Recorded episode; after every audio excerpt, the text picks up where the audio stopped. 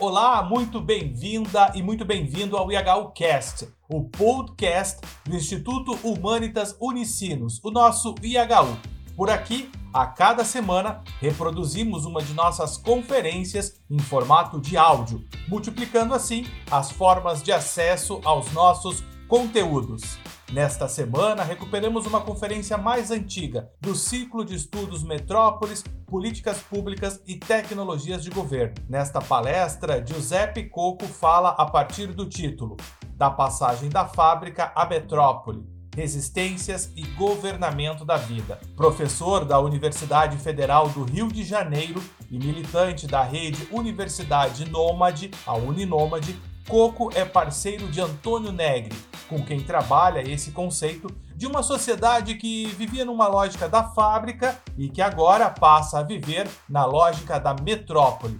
Aliás, Coco é um grande parceiro do IHU. Temos outras conferências com ele disponíveis aqui em nosso canal do YouTube e inúmeras entrevistas e textos publicados no nosso site. Confira lá, ihu.unicinos.br. Agora, fique com a conferência. Boa noite a todos. Bom, vou começar agradecendo pelo convite do IHU, agradecendo ao professor Lucas e parabenizando também o conjunto da iniciativa desse debate sobre metrópoles, políticas públicas e tecnologias de governo, que me parece um tema particularmente adequado ao que está acontecendo no, no mundo, em particular no Brasil, é, nos últimos dois, três anos. Digamos a partir de junho de 2013. É, bom, então, eu tenho como tema é, da minha conferência, o tema que foi proposto, que eu acho super eh, interessante, que eu gostei muito como convite, que é de falar da passagem da fábrica à metrópole, resistências e governamento da vida, né? Esse termo que que está sendo proposto, né? E governamento da vida, governo da vida. Eu vou fazer essa minha apresentação. Eu espero de não dar informações demais e que a coisa seja é, como dizer, es, es, espero de fazer uma apresentação que todo mundo consiga acompanhar uh, sem simplificá-la uh, demasiadamente. Mas, enfim, vamos ver o efeito da coisa. Então, a minha fala vai ser dividida em duas partes, duas grandes partes. Uma parte que é uma discussão desse tema, né? O que, que significa discutir a passagem da fábrica para a metrópole, visto assim, do ponto de vista do capitalismo global. O capitalismo é global, então ele se define como uma rede que abarca o planeta como um todo, e ao mesmo tempo, se o capitalismo global implica e uma redução das tradicionais clivagens entre desenvolvimento e subdesenvolvimento, entre norte e sul, essas clivagens continuam existindo. Então, a primeira parte é uma reflexão da passagem da fábrica à metrópole a partir de um ponto de vista do norte, do ponto de vista da tendência, do ponto de vista das economias mais avançadas, embora hoje não tenha mais sentido falar de uma economia como um sistema fechado. Né? A base industrial dos Estados Unidos está na China. A base tecnológica científica da China está nos Estados Unidos, simplificando, né? Mas também tem indústria nos Estados Unidos e tem ciência na China, né? Então, estamos num mundo de interdependências. Mas a ideia é começar a partir das transformações que caracterizam o norte e isso vai ser a primeira que caracterizaram a tendência é a primeira parte da minha fala. E em segundo lugar, tentar rediscutir essas transformações a partir do Sul. E, na segunda parte, voltar eh, a analisar essas transformações do ponto de vista do Sul. A gente poderia dizer que eu vou tentar fazer uma troca de pontos de vista, uma troca de troca de pontos de vista, fazer um, um perspectivismo, usando assim esse termo da antropologia.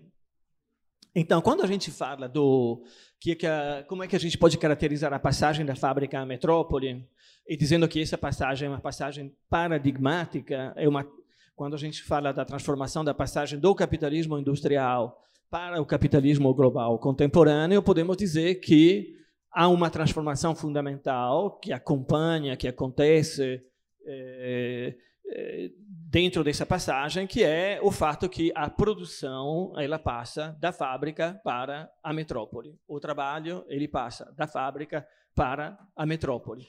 Nessa passagem, o próprio conceito de produção, o próprio conceito de trabalho se transformam.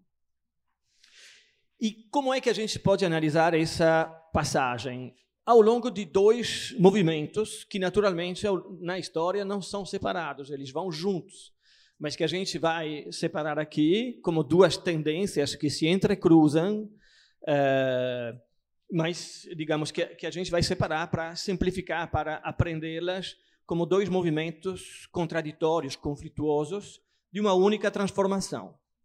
O primeiro movimento e que a gente coloca do ponto de vista da periodização como algo que acontece lá no início da década de 60 do século passado, em particular do ponto de vista do tempo, do ponto de vista do espaço nos Estados Unidos, né? podemos dizer que nos Estados Unidos e que depois vai chegar no ano 68 a se generalizar ao mundo, né, com a revolução de 68, a gente pode dizer que o que aconteceu a partir da década de 60 o grande movimento da década de 60 do século passado é a revolta contra a ordem fabril, ou a revolta contra a organização disciplinar da sociedade, ou, mais uma vez, a revolta contra a organização funcionalista do espaço e do tempo. Então, essa é uma grande linha de transformação. E Entrecruzada com essa, há uma outra grande linha, né, que é uma consequência dessa, mas que ela está misturada com ela, né, diante da revolta, uma reorganização do capital, ou uma contra-revolução, para usar um outro termo. Teve uma revolução ao longo da década de 70, e na década de 70 tem uma reorganização do capital em termos globais, né? uma década de conflitos entre essas duas tendências ao longo da, dos anos 70 e, e, uma reorganização do capital, do capitalismo, né, que leva a essa globalização, que levou a essa globalização mais recente. Então a ideia é pensar a transformação do paradigma da fábrica para a metrópole, da, de um regime de acumulação industrial para um regime de acumulação pós-industrial, né? como algo que é determinado por uma revolta social contra a ordem fabril. Como é que a gente pode caracterizar a revolta social contra a ordem fabril? Podemos caracterizá-la assim, eh, pois que estamos colocando a cidade, a metrópole, como âmbito da nossa reflexão, e não diretamente o trabalho, poderíamos tematizá-la como, usando um pouco esse autor eh, marxista heterodoxo daquele, daquela década, da década de 60, francês, que é, é o Henri Lefebvre, né, poderíamos dizer que as lutas de, da década de 60 e da, também da década de 70 do século passado podem ser caracterizadas como lutas que tinham como horizonte a construção ou a afirmação do direito à cidade. Então, são lutas de tipo diferente. Elas começam e se articulam com a recusa do trabalho de tipo taylorista, quer dizer, o trabalho massificado na linha de montagem das grandes fábricas fordistas. É algo que, para quem trabalha na comunicação, com jornalismo, mas também para quem quiser, né, a gente pode assim indicar esse filme clássico que é um italiano de 1971 que tem como título A Classe Operária Vai ao Paraíso, é, que é um, um, filme do Elio Petri com Jean Maria Volonté e que mostra exatamente o funcionamento de uma fábrica fordista e a organização da autonomia operária exatamente em torno da recusa da ordem do trabalho fabril e, ao mesmo tempo, todas as problemáticas, digamos, da crítica do sistema de consumo, etc, etc. Então, o primeiro elemento é a recusa do, do, do, a recusa do trabalho fabril. O segundo elemento das lutas do, desse período de construção do direito à cidade é a multiplicação de lutas no terreno que a gente pode definir, ou foi definido como a, a, as lutas no cotidiano. As lutas que não dizem respeito a uma utopia revolucionária de um novo modelo a ser alcançado ou construído a partir do seu desenho abstrato e teórico, mas são lutas que atravessam todo o sistema da vida né, e todas as formas de reprodução. São as lutas que fundamentalmente criticam a separação que acontece entre a esfera da produção e a esfera da reprodução. Ao passo que as lutas contra o trabalho fabril são lutas que criticam a separação entre trabalho intelectual e trabalho manual, e, portanto, essa hierarquia fundamental dentro da divisão técnica do trabalho, as lutas no cotidiano, dentro da cidade, né, na construção do direito à cidade, são lutas que criticam a divisão social do trabalho, que criticam a separação entre a esfera da vida como um todo e o tempo do trabalho, a separação entre a esfera da produção e a esfera da reprodução, e a subordinação da esfera da reprodução àquela da produção. Quer dizer, o fato que, mesmo quando não trabalhamos na fábrica, estamos agindo, estamos nos conduzindo em função da ordem fabril. Essas lutas são lutas no cotidiano que criticam a sociedade disciplinar em todos os seus desdobramentos eh, institucionais. Não por acaso, um dos grandes temas fundamentais dessas lutas é o tema, por exemplo, da crítica do sistema da, de gestão dos anormais, né? portanto, do campo psiquiátrico. Né? Eu pego isso como. E já a gente pensa o trabalho do, do, do Foucault, né? mas também são críticas do consumo, né? do consumo massificado.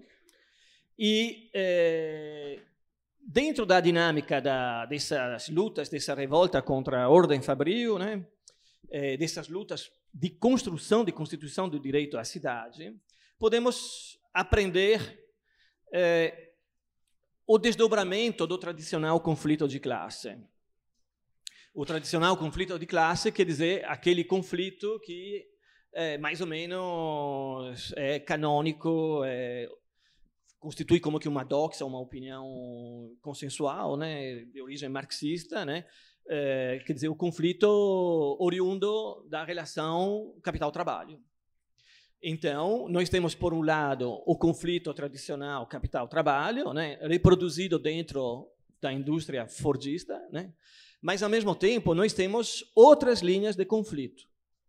E poderíamos dizer que são duas linhas de conflito que vão requalificar as lutas, os processos de produção de subjetividade, a relação entre, eh, digamos, autonomia e, e, heteronomia, e poderíamos definir essas duas, esses dois desdobramentos, por um lado, como um conflito entre industrialização e urbanidade e urbano, a cidade que se opõe à cidade como direito à cidade, como construção democrática da cidade, como construção de outros estilos de vida, né, que se opõe à industrialização. E, em seguida, as lutas que acontecem diretamente no terreno da reprodução. As lutas que acontecem diretamente no terreno da reprodução, elas têm como início as lutas pelos direitos civis nos Estados Unidos, lá no final da década de 50, início da década de 60, né? quando o movimento negro começa a eh, contestar de maneira nova as leis de segregação racial e a segregação, as leis de segregação racial no sul dos Estados Unidos e a segregação espacial que acontece no norte dos Estados Unidos, né? É o movimento pelos direitos civis, né? E portanto o movimento que se articula diretamente no terreno da reprodução, fora da relação fabril, né, contestando a subordinação da esfera da reprodução àquela da produção. O movimento negro norte-americano, né, o movimento pelos direitos civis, foi outro dia o aniversário do assassinato do Martin Luther King, né, é, que é um dos uh, líderes desse movimento, né, como Malcolm X uh, e outros, né, é um movimento que inicia exatamente uma dinâmica de organização e de conflito que não é mais a consequência do desenvolvimento do capital, quer dizer, o fato de estar inserido ou não dentro da relação salarial, mas é uma antecipação, né? é uma luta que acontece já na sociedade contra o racismo. Né?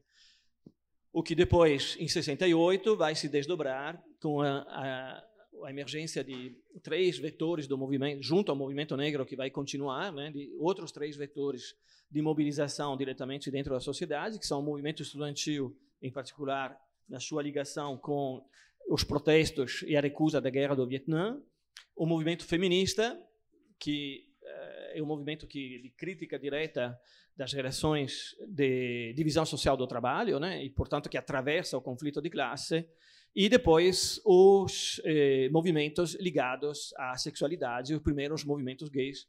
Aliás, na a, a, primeira revolta, grande enfrentamento em Nova York, em 68, acontece eh, quando a polícia eh, como revolta contra um, uma, uma intervenção da polícia em um bar frequentado por uh, homossexuais em Manhattan. Né? É o primeiro grande, primeira grande explosão de 68. Né? Então, temos essa antecipação. Então, o que, que nós temos nesse, nessa revolta contra a ordem fabril? Temos uma reafirmação da vida, da centralidade da vida, não mais como uma vida massificada, sequencializada e individualizada, né? Com esse duplo mecanismo de individualização e massificação do tipo Fordista, né? da ordem Fordista, da ordem Fabril, né? uma reafirmação da vida, uma reafirmação da liberdade eh, como, digamos, eh, preeminência ou, ou redescoberta ou recriação da dinâmica do valor de uso diante da dominação do valor de troca eh, massificado. Eh, Diante disso, então, esse é o primeiro movimento, eh, a primeira dinâmica, o determinante da transformação, eh, que coloca a metrópole na sua eh, reorganização constitutiva da liberdade, né, no cerne do debate da década de 70, no cerne das transformações materiais da década de 70. Ao longo da década de 70, o capital se reorganiza. Aliás, a reorganização ela começa simbolicamente nos Estados Unidos, né? mais uma vez, e é mais ou menos é uma data importante, que é 1973, né? 1973 é uma data muito importante porque em torno daquela data nós temos a falência da cidade de Nova York, que é um momento importante de, uh, digamos, de inversão eh, dos modos de gestão do welfare state e das mediações desses conflitos que, que vinha da década de 30 nos Estados Unidos. Nós temos o início das relações diplomáticas entre os Estados Unidos e a China, e a gente está hoje né, sabendo né, as consequências desse início das relações diplomáticas entre a China e os Estados Unidos. Né? E a China que achata os salários do mundo, né? É, e temos a declaração nixoniana da guerra contra a, as drogas, né? Também conhecemos as consequências disso. Temos a declaração da inconvertibilidade do dólar, também sabemos as consequências disso. Quer dizer, 73, o primeiro meado da década de 70, é o terreno de reorganização do capital. E o que vinha como transformação revolucionária sem revolução, mais próximo. Está longe é isso? Não. Então, o que vinha como uma transformação revolucionária eh, nas lutas contra uma transformação revolucionária sem revolução nas lutas contra o, a ordem fabril começa a se reafirmar eh, em termos de eh, reorganização capitalista. E a reorganização capitalista também aparece como com uma retórica, com um regime discursivo, que aliás é o próprio Foucault que vai analisar no final daquela década, naqueles dois cursos magníficos que são Segurança, Território e População e o outro Nascimento da Biopolítica, vem eh, com um discurso do lado do capital, né, do lado do poder, que uh, integra o termo e o horizonte da revolução. A literatura ela fala de três grandes revoluções eh, dessa década de 70.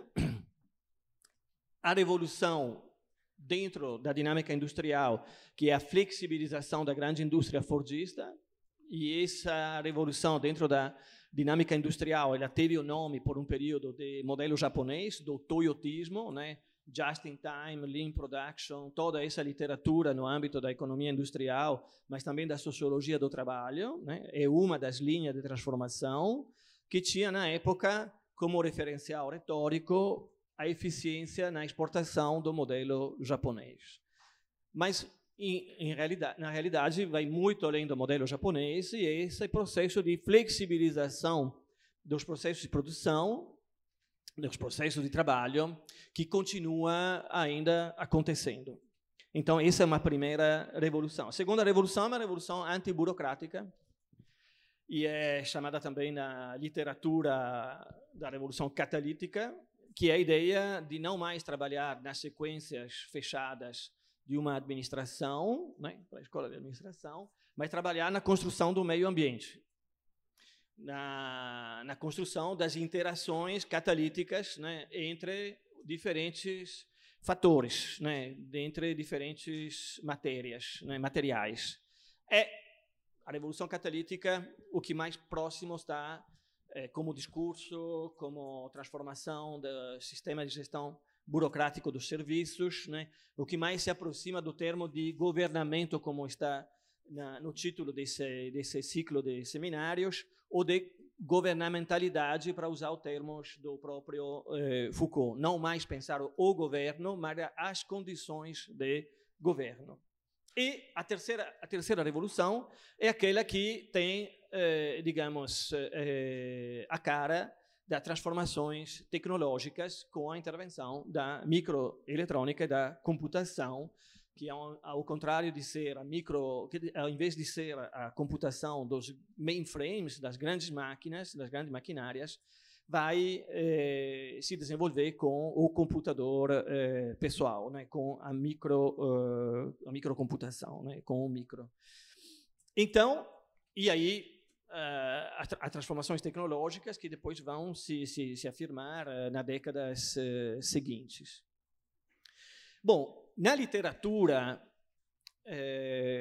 nós, na literatura sobre essas transformações, nós podemos citar dois autores que têm um trabalho extremamente importante. Um eu já citei, que é o Michel Foucault. Né? O Michel Foucault é, ao mesmo tempo, o teórico da arqueologia da sociedade, da soberania, da sociedade disciplinar e também da genealogia da sociedade de novo tipo, de uma sociedade pós-industrial que ele vai chamar de uma sociedade de segurança. É, e um outro autor que tem uma, um texto curto, mas impressionante do ponto de vista da capacidade eh, analítica e, digamos, de quanto ele pode ter antecipado um debate futuro, né? que é o Gilles Deleuze, que é aquele famoso post-scriptum sobre a sociedade de controle, que é um texto de 90. Sendo que o Deleuze, ele escreve em 90, eh, digamos, sobre a sociedade de controle, fazendo o contraponto ao, aquilo que ele definia como conceito de disciplina no, em Foucault, né? E, e, Foucault já tinha trabalhado uma década antes, né? Essa transformação, falando de segurança, né? Em 77, 78, em 78 e 79. O que, que, que a gente pode definir nessa passagem da, de uma sociedade disciplinar para a sociedade de controle? A gente pode dizer que o que caracterizava a sociedade disciplinar, o modelo industrial, a fábrica, era a disciplinarização dos corpos dos indivíduos serializados dentro da instrumentalidade das sequências produtivas, a partir de uma divisão fundamental entre trabalho intelectual e trabalho manual. Trabalho intelectual de concepção e trabalho manual de execução.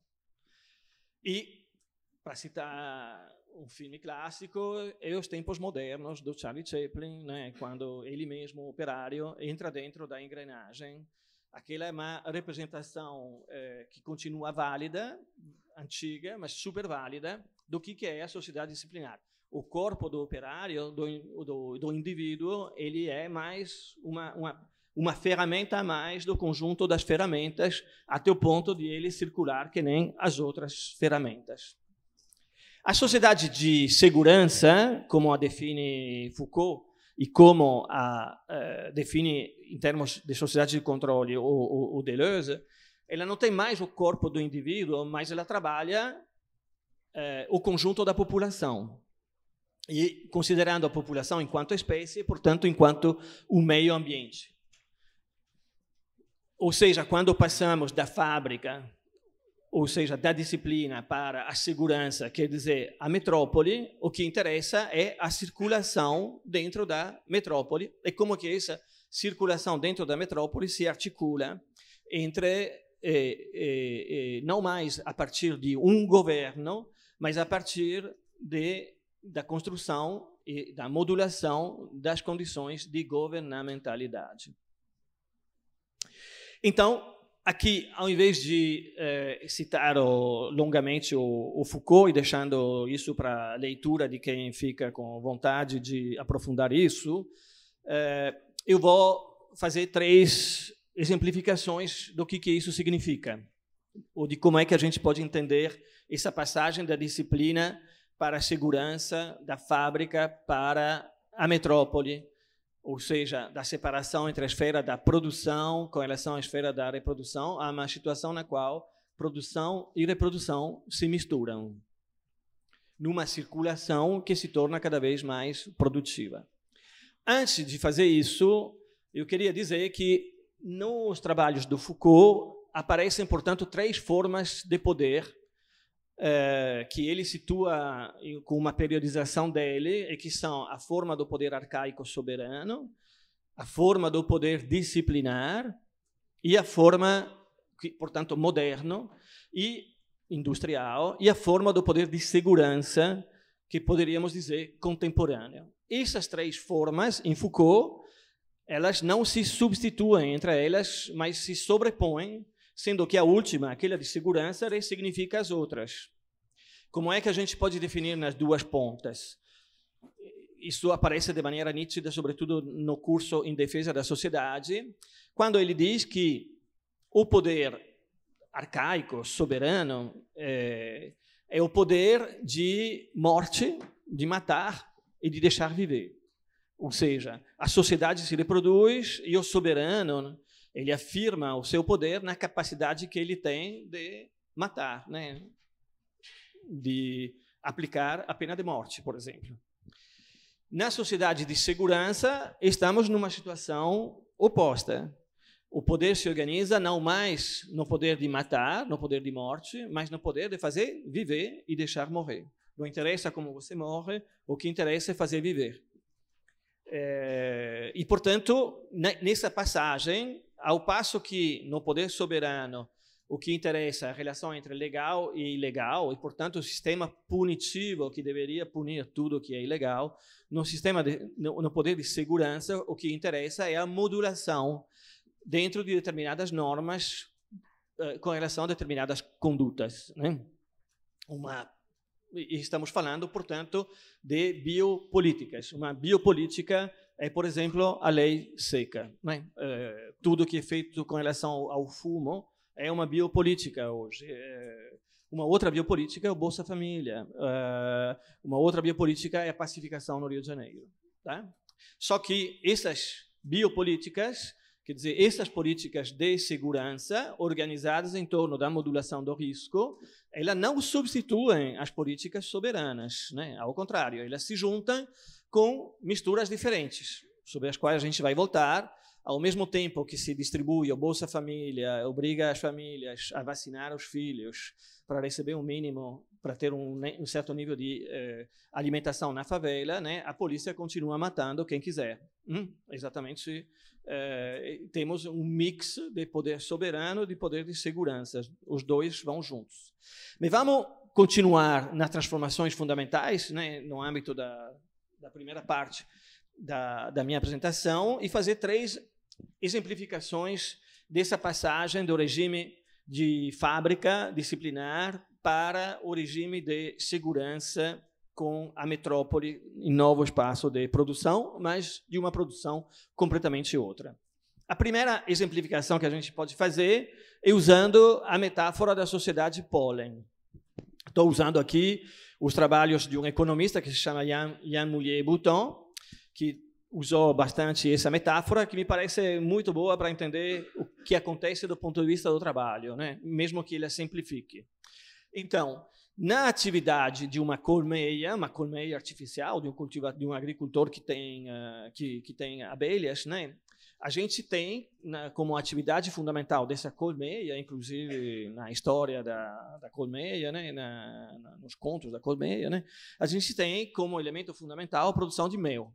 Né? Se alguém tem uma colmeia, né, um agricultor tem uma colmeia, ele vai tirar a renda dessa colmeia a partir do excedente de mel que as abelhas produzem. Né? Uma parte do mel serve para a reprodução da colmeia e uma parte vai ser apropriada pelo agricultor, então é uma metáfora perfeita para ser vendida. Né? O excedente de mel é a parte principal da atividade de uma, uh, de uma atividade desse tipo.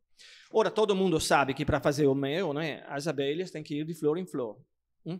E que se elas não vão de flor em flor, como acontece quando se usa eh, pesticidas demais, e as abelhas morrem, né, não acontece a eh, polinização e, portanto, os frutos.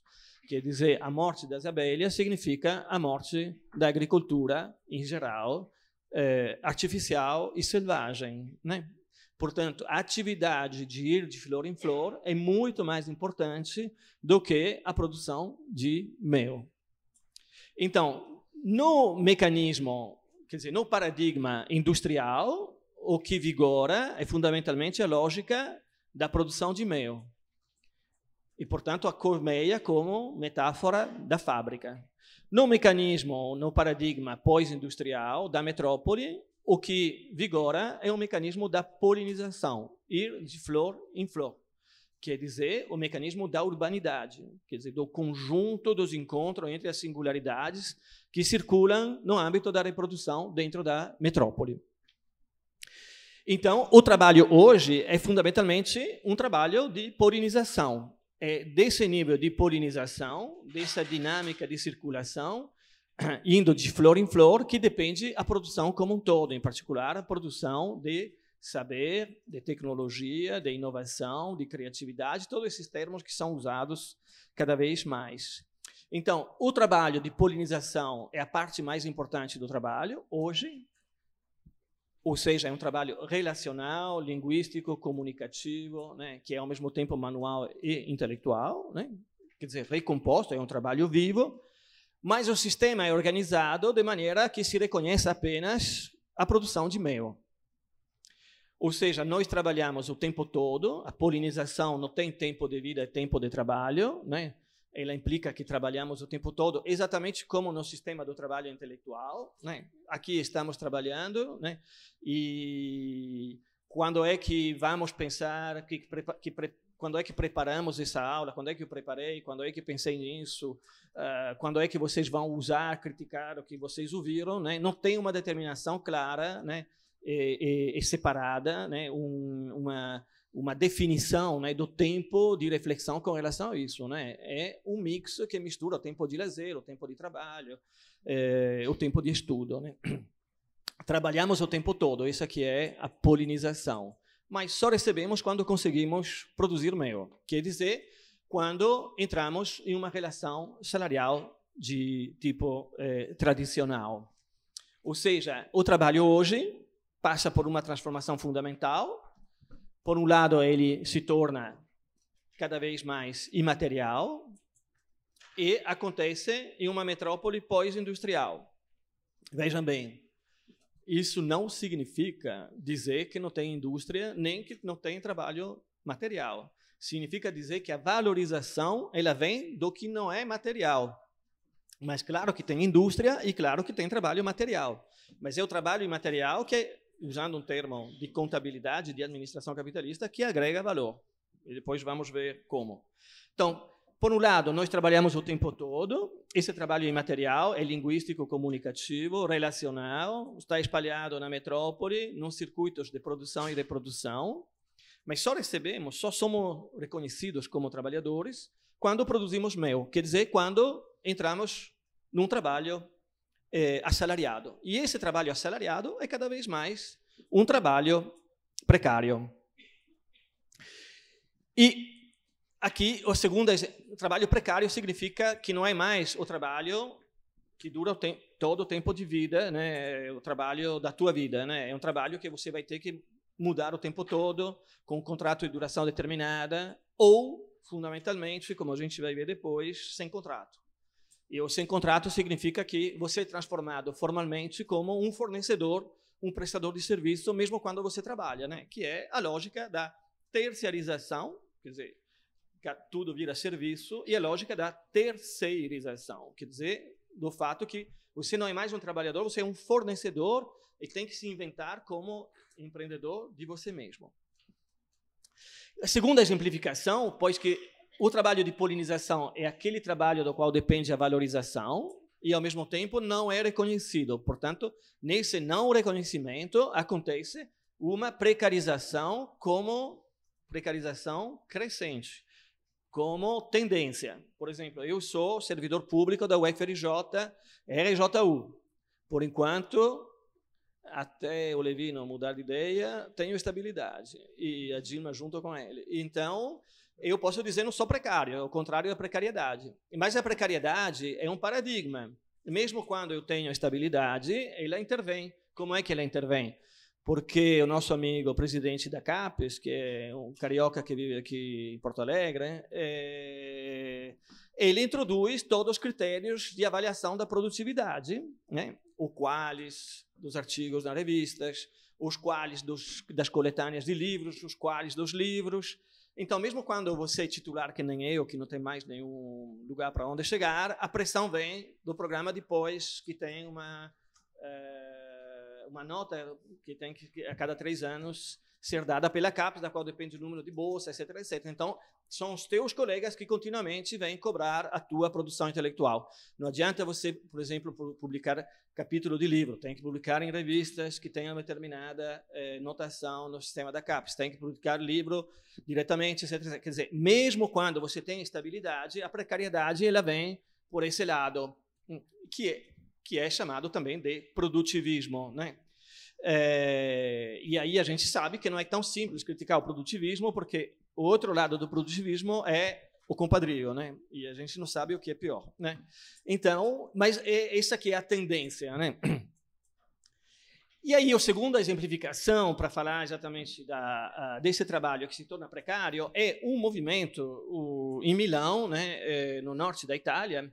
Milão era uma das maiores, e continua sendo uma das maiores cidades é, do ponto de vista econômico no, no, mundo, na Europa, né, em particular, era um dos maiores polos mundiais da industrialização fordista. E hoje Milão é uma sociedade terciária, né? Ela é conhecida, vai ser conhecida pela Expo que vai acontecer daqui a pouco, pela moda, etc, etc, cada vez menos indústria. Havia uma cidade do que é tipo São Leopoldo para Porto Alegre, que chamava, que se chama Sesto San Giovanni, e que na década de 70 era considerada Stalingrado, porque tinha muito operário, Partido Comunista, eh, stalinista e tudo quanto. E hoje é uma sociedade, é uma cidade terciária, é uma sociedade, é uma sociedade, uma cidade de serviços, serviços avançados, etc, etc. Não tem mais indústria. Então, crise do movimento operário, crise da esquerda tradicional, sobre isso a gente vai voltar, né? eh, seja na forma reformista, seja na forma esquerdista, né? E o maior movimento que acontece eh, em Milão eh, é um movimento que, a cada primeiro de maio, enche as ruas com 50, 100 mil pessoas, depende do ano. Né? A manifestação sindical tem 2 ou 3 mil é, é, aparelhados, né? como o 13 de não sei como foi em Porto Alegre, mas no Rio foi nesse nível. O 13 de março, né? É, no Rio de Janeiro. É, e, à tarde, essa manifestação de um novo movimento tem 50, 100 mil pessoas que desfilam com carros, música. E esse movimento se chama São, bom, chama Mayday e São Precário. São Precário. Quer dizer, eles definem o precário como um santo. Por que eles chamam esse precário como um santo?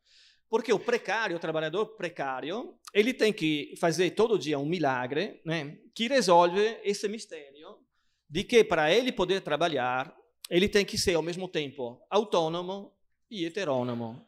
Quer dizer, ele tem que ser independente, produzir as condições para ele poder trabalhar. E o trabalho que ele faz é uma forma quase de nova escravidão, pois que é uma prestação de serviço que é quase uma prestação pessoal. Ou seja, o, o, o, o, precário precisa ser um santo porque todos os dias tem que transformar a empregabilidade em um emprego que nunca existe. Quer dizer, na sociedade de segurança, onde o governo se transforma em governamentalidade, o emprego se transforma em empregabilidade. E, como já disse um milhão de vezes, é, no mundo da empregabilidade, o melhor emprego é aquele que não acontece. Então, quando você tem que ser na figura ótima desse novo modelo, né, o emprego que não acontece, só um santo que consegue fazer um milagre. Né? E esse milagre é exatamente esse de, é, como dizer, todo dia inventar, produzir a sua subjetividade para poder trabalhar. Hoje em dia, no mundo da empregabilidade, da governamentalidade, é, para trabalhar é preciso produzir as condições para poder trabalhar. É, isso significa que lá em Milão, norte do mundo, norte da Itália, economia central, que hoje está em crise, o trabalho se torna pobre. Nós temos um devir pobre do trabalho que em uma época, na década de 70, tinha conseguido um determinado nível de remuneração, um determinado padrão de vida, de consumo e também de direitos trabalhistas. No caso da Itália, o Estatuto do, dei Lavoratori, que agora o governo do Renzi, oriundo do ex-Partido Comunista, está querendo eh, destruir definitivamente. Terceiro momento, a crise do subprime, que é, eh, voltamos aos Estados Unidos, eh, que é a, como dizer, a crise desse modelo de capitalismo, desse regime de acumulação de um capitalismo que acontece nas metrópoles, na passagem da fábrica para a metrópole, e a crise do subprime uh, é, digamos, é comparada cada vez mais, muitas vezes, à crise de 29, uh, eh, que era a crise do modelo fordista emergente. Comparar a crise de 29, eh, a crise de 2007 e 2008 do subprime, a crise de 29 significa dizer o seguinte: é completamente diferente. A crise de 29 era uma crise que tinha no seu cerne uh, as empresas industriais, as grandes empresas industriais, embora tenha começado, tenha estourado na bolsa, né? A crise de 2007 e 2008 tem em seu cerne grandes empresas das finanças contemporâneas. Só que as finanças hoje elas não são um setor, não são os bancos que conseguem ter uma taxa de juros lá em cima para poder ter um excesso de lucro, né, um excedente de lucro aqui no Brasil.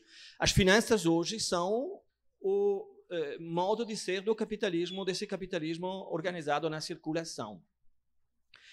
Ou seja, elas são o terreno dessa governamentalidade da empregabilidade. E por quê? Porque simplificando ao máximo, né? por isso que a crise das finanças não implicou em uma volta da produção industrial, mas em uma crise dentro da qual estamos mergulhados e com relação à qual ninguém sabe qual vai ser a saída. Vamos comparar. Em 29, a crise tem como determinante fundamental o fato que os operários da Ford, da indústria automotiva, eles não tinham, quer dizer, da indústria de produção dos bens de consumo duráveis, eles não tinham os salários reais para comprar os carros que eles produziam. Portanto, produzia-se um montão de carros que não tinha para onde ser vendidos, e isso determinou uma quebra que se tornou sistêmica em 29, crise de sobreprodução.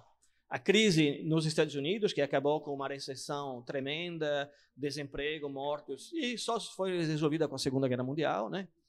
não era por falta de riqueza, mas por excesso de riqueza. Né? É exatamente essa situação em que eh, ninguém sabia mais aonde colocar a riqueza. A solução a gente sabe né, que foi a guerra, só que nos Estados Unidos a solução também foi criar uma dinâmica, o New Deal, né, de aumento dos salários reais para que os operários não apenas produzissem os carros, mas também os comprassem. é o sistema do consumo de massa, né? aquele criticado pela Escola de Frankfurt. Em 2007 e 2008, nós temos uma situação completamente diferente. Mas no cerne do capitalismo contemporâneo, o que é esse cerne? São trabalhadores precários, jovens, imigrantes, né, é, que é, precisam produzir a sua empregabilidade, as condições para poder trabalhar. Quer dizer, ter uma boa habitação, conexão e conectividade, saúde, educação, computador e todos esses serviços, né, a partir da década de 80 foram privatizados, né? Então tem que ser pagos, né? E portanto, uh, inclusive com relação ao sistema de welfare do ponto de vista da produção da habitação popular. E portanto nós temos trabalhadores precários, né? que compram casas e não tem como pagá-las na medida que são precários, né? E que compram saúde, que compram estudo, que compram conectividade. E como é que eles pagam o que eles não têm a renda e a estabilidade de renda para poder pagar? Recorrendo ao crédito. Na passagem da fábrica para a metrópole, da disciplina para a segurança, do, da produção de mel para a polinização, do emprego para a empregabilidade, a relação fundamental não é mais a relação salarial, mas a relação de débito e crédito. O trabalhador é um homem endividado. A relação de débito né, é a relação fundamental. E é, débito e crédito né, é uma relação fundamental, sendo que esse débito e crédito não é apenas um mecanismo financeiro, mas também subjetivo. Né? No meu caso, por exemplo, estabilidade, né, se cria uma dívida subjetiva. Você tem que ter uma produção intelectual de um determinado nível que entre dentro de uma determinada métrica, e se você não tem, você vai ser objeto de uma cobrança, que é exatamente essa relação de débito e crédito. Né? É, de, de, de, então, como nós podemos eh, sintetizar essa primeira parte do deslocamento para a fábrica e a metrópole antes de passar a raciocinar sobre isso, passando do norte para o sul, mudando, fazendo uma troca de ponto de vista, né? trabalhando em termos perspectivistas.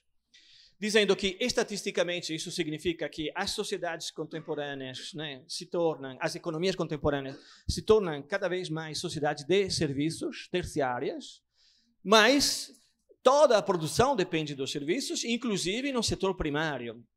A agregação de valor de uma empresa como a Vale do Rio Doce depende da organização logística da Vale do Rio Doce. Mesmo que a Vale do Rio Doce exporte commodity, quer dizer, um bem que não tem quase nenhuma agregação de valor, apenas é terra extraída e um pouco tamizada, como se diz, trabalhada, né, para não exportar só terra, mas minério, o valor desse minério depende da rapidez do sistema logístico, que é um sistema terciário. Cria mais problemas o MST bloqueando uma ferrovia do que os operários fazendo greve numa mina. Hum. Do ponto de vista dessa cadeia do valor que é totalmente terciária, quer dizer, territorializada. Então, eh, o que, que acontece, eh, mais especificamente do ponto de vista eh, do governo da vida é que o trabalho eh, hoje passa por fora da relação salarial. Isso implica que a produção eh, da vida, eh, a partir da vida, é o terreno biopolítico do capitalismo cognitivo. O capitalismo cognitivo é fundamentalmente um capitalismo, um biocapitalismo, né? que mobiliza toda a nossa subjetividade, a produção da subjetividade. Então, como é que isso funciona? Como é que a gente pode usar essa reflexão quando nós passamos do norte para o sul? Como isso funciona quando nós passamos não mais de um país, de uma economia que era industrial e que se tornou pós-industrial. Repito, pós-industrial não significa que não tem indústria. Pós-industrial significa que o valor está fora da indústria, mas tem indústria. O exemplo é sempre o mesmo, é aquele do chinelo, né? O chinelo. O chinelo pode ser um chinelo que, do ponto de vista do sapato, é uma commodity, quer dizer, um bem com pouquíssimo valor agregado, tá? Não estou falando de mais-valia, valor agregado do ponto de vista da administração, né? O chinelo, ele podia ser parte, acho que foi no Brasil, um elemento da cesta básica, quer dizer, é um sapato indiferenciado, com muito pouco trabalho. Química da terceira geração, né? plástico. Então, o chinelo custa muito pouco, né? o preço de produção é de uma indústria com muito pouco, muita pouca transformação. Mas existe o Havaiana, né? que é um produto de exportação, né? e que consegue multiplicar por 3, 4 o preço do chinelo. É uma commodity, quer dizer, um trabalho, um, um bem indiferenciado que consegue produzir uma diferenciação. Essa diferenciação é totalmente cognitiva. O que permite a Havaiana de ser um produto que você encontra em todos os aeroportos do mundo, nas maiores avenidas uh, comerciais das grandes capitais do mundo, é o trabalho de design, é o trabalho de marketing, de comunicação, de, eh, eh de imprensa, né? Porque o que a Havaiana consegue vender não é apenas o chinelo do pé rapado, mas é um mundo do Havaí e do surf em Copacabana, né? aquela bandeirinha brasileira. Né? Quer dizer, consegue vender uma forma de vida que só pode ser produzida com uma outra forma de vida, quer dizer, com subjetividade. Então, como funciona quando passamos do norte ao sul? Quer dizer, quando passamos de uma economia que era industrial onde a fábrica tinha mais ou menos empregado todo mundo, para uma economia em um país que nunca foi completamente industrial e que nunca teve, na relação salarial, a principal forma de organização do trabalho e da sociedade, que nem o Brasil e as grandes metrópoles brasileiras, onde a industrialização só foi parcial no espaço né, e no tempo. Né? Ela foi limitada a algumas regiões e ainda assim em São Paulo, no sul, no sudeste, e, e ainda assim nunca chegou a criar uma situação de pleno emprego de tipo industrial. Então, como funciona quando o trabalho sempre foi precário? Não porque é precarizado, mas porque já era pobre, né? Nunca foi industrial, né? E aonde o poder sempre se mistura, continua se misturando, né? Na, eh, na dose de arcaico, disciplinar e segurança, com doses fortíssimas de poder arcaico, né? como aquele que nesses dias a gente vê em ação no Rio de Janeiro, né? É, matando crianças, né? e o policial sequer sendo objeto de procedimento disciplinar. Né?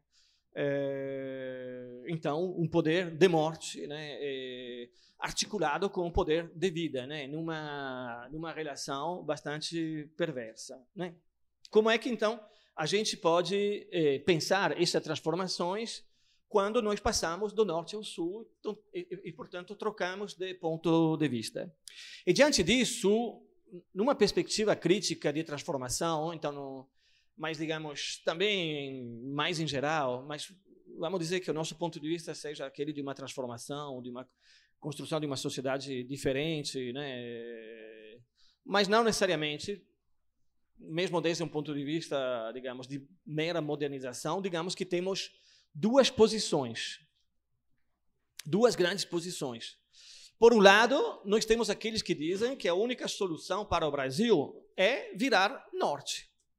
Ou seja, diante de um capitalismo globalizado, que não é mais o capitalismo industrial, que se organiza em torno das redes, das finanças e é, do valor intangível, do cognitivo, é preciso que o Brasil vire norte, vire um norte, que o Brasil se desenvolva até o Brasil não se desenvolver, não vai ser possível transformar, emancipar nada.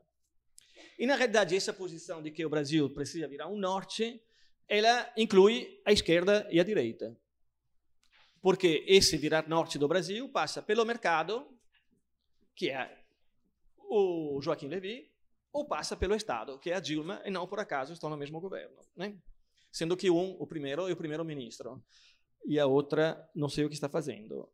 E então nós temos uma linha que é essa linha é preciso que vire norte ou pelo Estado ou pelo mercado. Na realidade, Estado e mercado são as duas faces de um mesmo dispositivo que pode ter nuances nessa dosagem, mas é o mesmo dispositivo. E o, a fera, para não falar de escândalo, Petrobras, mostra que mercado e Estado vão juntinhos para além das questões de moral e de ética, do ponto de vista da análise econômica, mostra como Estado e mercado podem se juntar em doses diferentes de capitalismo de Estado ou de Estado capitalista. Né? O terreno dessa unificação foi, por um bom período, o discurso da nova classe média, que era um discurso que vinha pela esquerda e que vinha pela direita, né? pelo Estado e pelo mercado. Alimentava o marketing eleitoral da suposta esquerda e alimentava o marketing tout court daqueles que vendem a nova classe média. Para poder falar, de, portanto, desse deslocamento, para poder ficar dentro do novo capitalismo, essa linha de política, ela pensa, eh, quando pensa a cidade, pensa na China, né? Uh, ou na reforma urbana. Né? Eh, só que a reforma urbana já não acontece mais, né? E a China, tomara que a gente não se torne que nem eles. Né? Eh, fundamentalmente, é um horizonte estatal, e esse horizonte estatal inclui aquele do mercado. Existe uma outra linha que, do ponto de vista do pensamento, do ponto de vista político, é ultra minoritária, menor, minoritária e menor. Minoritária porque o, o IHU tem a coragem de mobilizar, né, é, pra, do ponto de vista do pensamento. Menor porque ela não é maior, é o contrário do Brasil maior, né? É um Brasil menor que é um Brasil vivo, é uma outra coisa, né? É um devir Brasil. Por isso que eu escrevi esses dois livros, Mundo Braz e Corpo Braz. Tomara que eu não me arrependa. É... Mas digamos que é o seguinte: essa outra linha é aquela de pensar, ao invés do, do, do tornar-se norte do sul, pensar o devir, o devir sul do mundo. Ou seja, o fato que, ao passo que os trabalhadores do Norte estão se tornando pobres, nós temos aqui os pobres que sempre foram precários, que estão se tornando trabalhadores, continuando a ser pobres, sem mais passar pela prévia mobilização dentro da relação salarial. Então, nesse devir sul do mundo, e nesse tornar-se pobre do trabalho, nós temos um devir trabalho do pobre, uma potência do pobre. E se tem uma coisa que o Brasil tem, que é menor, mas é potente, são os pobres. Os pobres entendidos como potência e não como consequência do subdesenvolvimento. Os pobres entendidos como alternativa, como transformação. E aí, se pensarmos nesse sentido, nós podemos dizer que o trabalho do Brasil sempre foi santo. Porque os pobres sempre tiveram que inventar e reinventar para persistir na vida a sua vida. Então, do lado da primeira posição, nós temos como resultado o governo das empreiteiras e o fiasco do neodesenvolvimentismo, quer dizer, o neodesenvolvimentismo que é obrigado, por um lado, a criar uma polarização falsa na campanha eleitoral para dizer que está barrando a direita, quando na realidade a direita já está no poder e o que está barrando são as dinâmicas do movimento de junho, né? E falsa duplamente porque teve que esconder e mistificou a situação do ponto de vista do mercado do Brasil.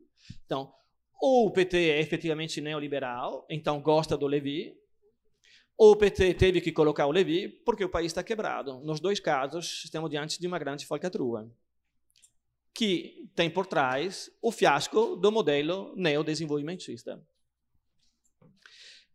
E é essa situação desse governo. Na segunda posição, na segunda linha, nós temos uma antecipação, na medida que esse debate, eu tive a oportunidade, por exemplo, de apresentá-lo aqui quatro, cinco, seis anos atrás, aqui na Unicinos. Né?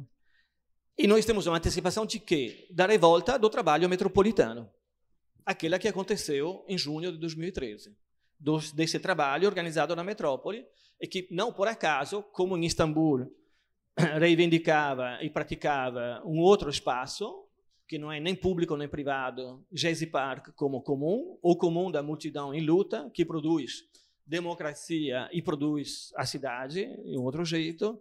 Aqui o movimento de junho começou pelo transporte, quer dizer, diretamente na questão da mobilidade, na questão da conectividade, na questão da produção da subjetividade e das formas de vida.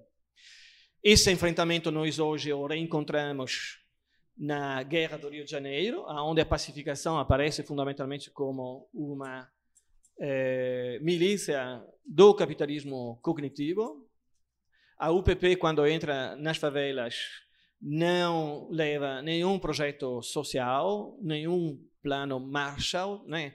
A retórica da, é aquela da pacificação e, portanto, da guerra, mas não tem o plano Marshall que os americanos trouxeram na Europa Ocidental quando ganharam a guerra. Né?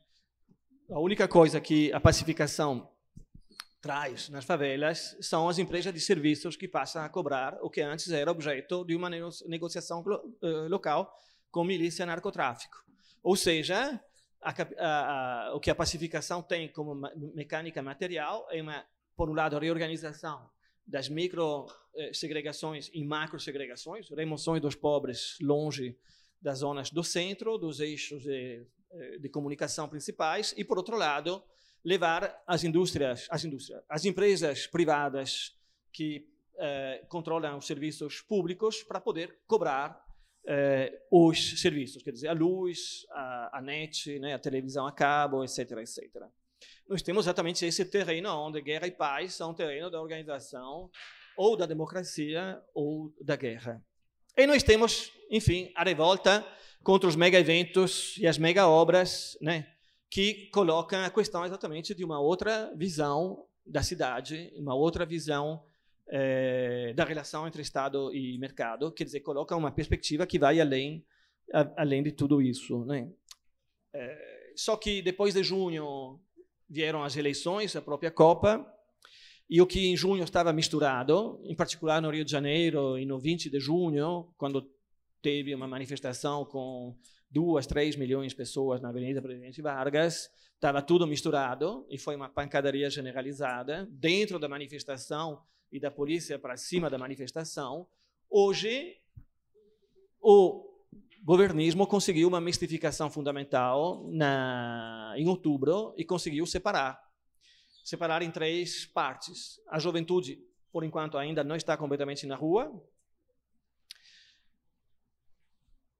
o governismo conseguiu colocar as cores dos aparelhos para se suicidar publicamente no dia 13 de março e deixar a indignação popular ser atravessada apenas pela direita. E, então, é, quase dois anos depois de junho, estamos numa situação na qual a revolta do trabalho metropolitano está lá, mas ela está politicamente colocada como um enigma é, preocupante, porque isso acontece, contrariamente a junho, em um contexto de crise múltipla, crise macroeconômica, crise ambiental e hídrica e crise política né, ligada à, à Petrobras. E vocês sabem muito bem que é, o escândalo da Petrobras, o Lava Jato, ele tem uma é, um, ele se desdobra e volta na crise econômica na medida que estamos falando de 13% do, do PIB, né? Portanto, o bloqueio de todo o sistema da, de trabalho das empreiteiras né, vai ter impactos no emprego, vai ter impactos, inclusive macroeconômicos, além dos impactos microeconômicos no nível das metrópoles. Então, estamos nessa passagem da fábrica para a metrópole, é, com a confirmação da potência dessa segunda linha menor, e ao mesmo tempo com o enigma de como ela foi trabalhada é, por uma representação que não funciona mais, a, a, forma da representação não funciona mais, a não ser na tentativa que ela faz de levar todo mundo para o buraco. E esse é o ponto de interrogação que nós temos, e no caso do contexto no qual nós estamos, eh, no Rio de Janeiro nós temos já uma pergunta que é de ver a manifestação que foi marcada para quarta-feira, como ela vai acontecer contra a, o genocídio do, dos jovens e dos favelados, em particular pela indignação diante da, do assassinato desse menino Eduardo de 10 anos, né? e as manifestações que estão marcadas para o 12 de abril, que trata-se de ver se vão amplificar aquelas do 15 de março ou não. A sensação que eu tenho é que sim, mas ninguém sabe direito como isso está funcionando. Então, era com isso que eu queria terminar. Obrigado.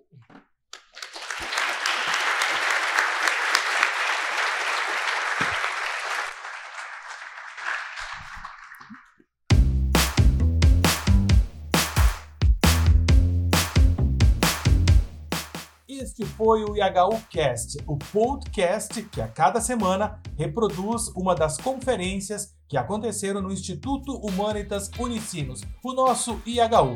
A edição é de Lucas Chardon. Texto e locução são comigo, João Vitor Santos.